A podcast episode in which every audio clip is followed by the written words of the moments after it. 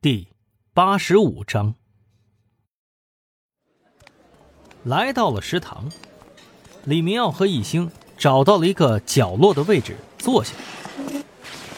哎，易星，我说你呀，吃饭你就吃饭，别哭丧个脸呢。你看看我啊，开开心心的吃饭有什么不好呢？我要是不是李队啊？你是不是有什么事儿要和我说呀？怎么还绕弯子了呢？哎，一行，先别谈工作，吃饭吃饭吃饭，吃完饭了自然告诉你了。一星听他这么说，反而把筷子给放下了。他看着李明耀，仔细的打量。其实啊，他早就发现了，李明耀的饭盒里只剩下不爱吃的青椒了。这说明吃饭肯定只是借口。李明耀尴尬的夹起了青椒，看了看，又放了下去。嗨，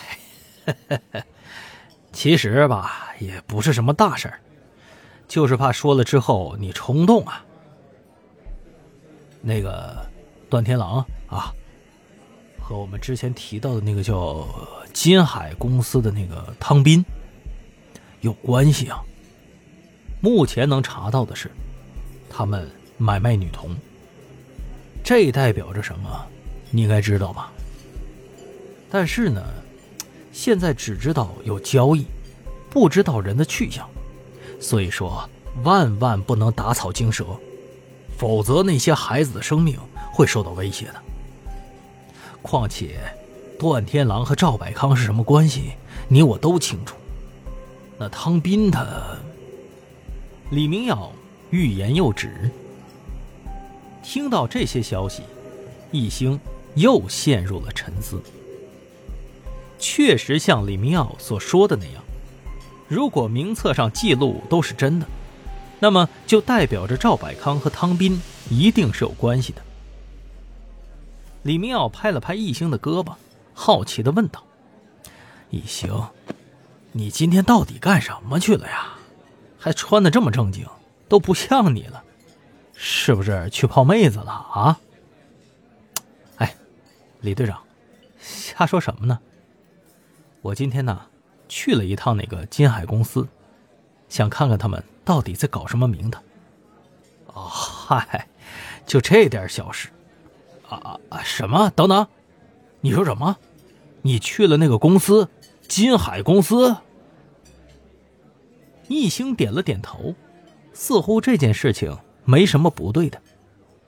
但是李明耀抓狂了，他还在这儿屁颠屁颠的保密呢，闹了半天，一星已经上了门了。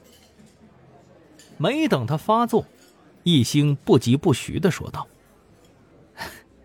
李队，你别这么紧张，没干什么。哦，对了，我在他们里边啊，成功装了一个窃听器。”这监听的事儿就交给你负责安排人了啊！之后咱们每天整理一份报告，一起分析。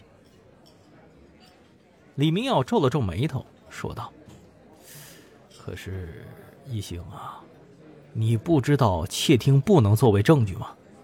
即使他说了什么也没用啊！你这脑袋瓜里头都想啥呢？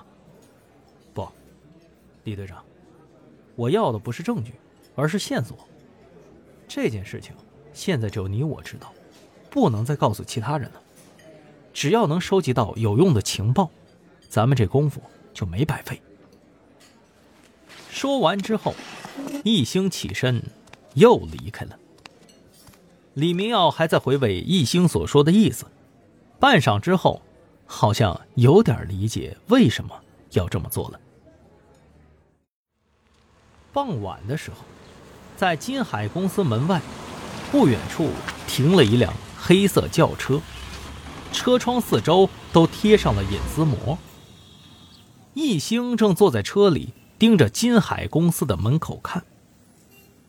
这时，里边有人走了出来，是吴亮，他只有一个人，和保安打了个招呼之后，就驾驶着一辆黑色轿车离开了。一个皮包公司怎么会用这么多钱呢？易兴的脑子里头一直在思考这个问题。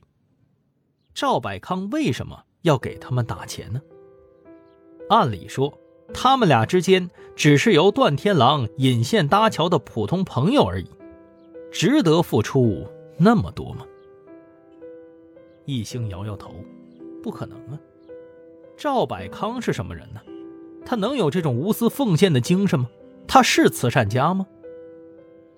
易兴的眼睛没有离开过大门口，他认为应该还会有人要出来，而那个人或许才是关键，因为他早上去的时候，茶几上已经放了两杯茶水了，一杯无量之后拿起来自己喝了，那么另外一杯难道是给自己预备的吗？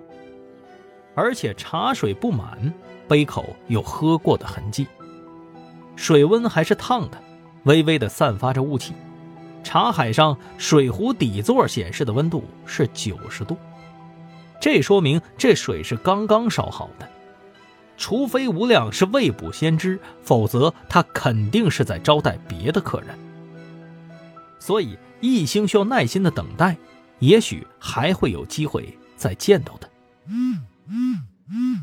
手机响了，一星打开一看，是李明耀发来的一份文档。点击查看，里面记录的是今天的调查线索汇总，大致和李明耀口述的差不多，只是多了很多的细节。文档详细记录了汤斌的交易时间和金额，但是没有交易对象和位置。一星没有纠结这些细节。而是继续抬眼向着大门口看去。这时，大堂里出现了一个人影。因为处在天快黑、路灯还没到点亮时间的空档，易星根本看不清楚那个人的样貌。那道人影很谨慎，他站在门口偏里面的位置停留了片刻，转身朝着大堂里面又走了回去。两个保安也紧紧跟了上去。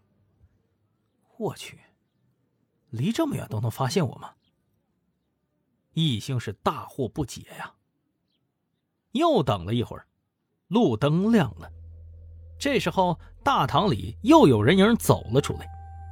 这次出来了三个衣着打扮是一模一样的人，头顶上都戴了帽子、墨镜和口罩，身高体型也十分的相似。易兴这才恍然大悟啊，不得不佩服对方的谨慎。但是现在再想靠近，那是不可能了。他只能眼睁睁地看着三个人上了一辆早在路边等候的商务车，开走了。回去以后，易兴仔细地反思着今天所发生的一切。那所公司，一定是在隐藏着什么？难道？他们有类似段天狼豪宅地下室一样的那样的场所吗？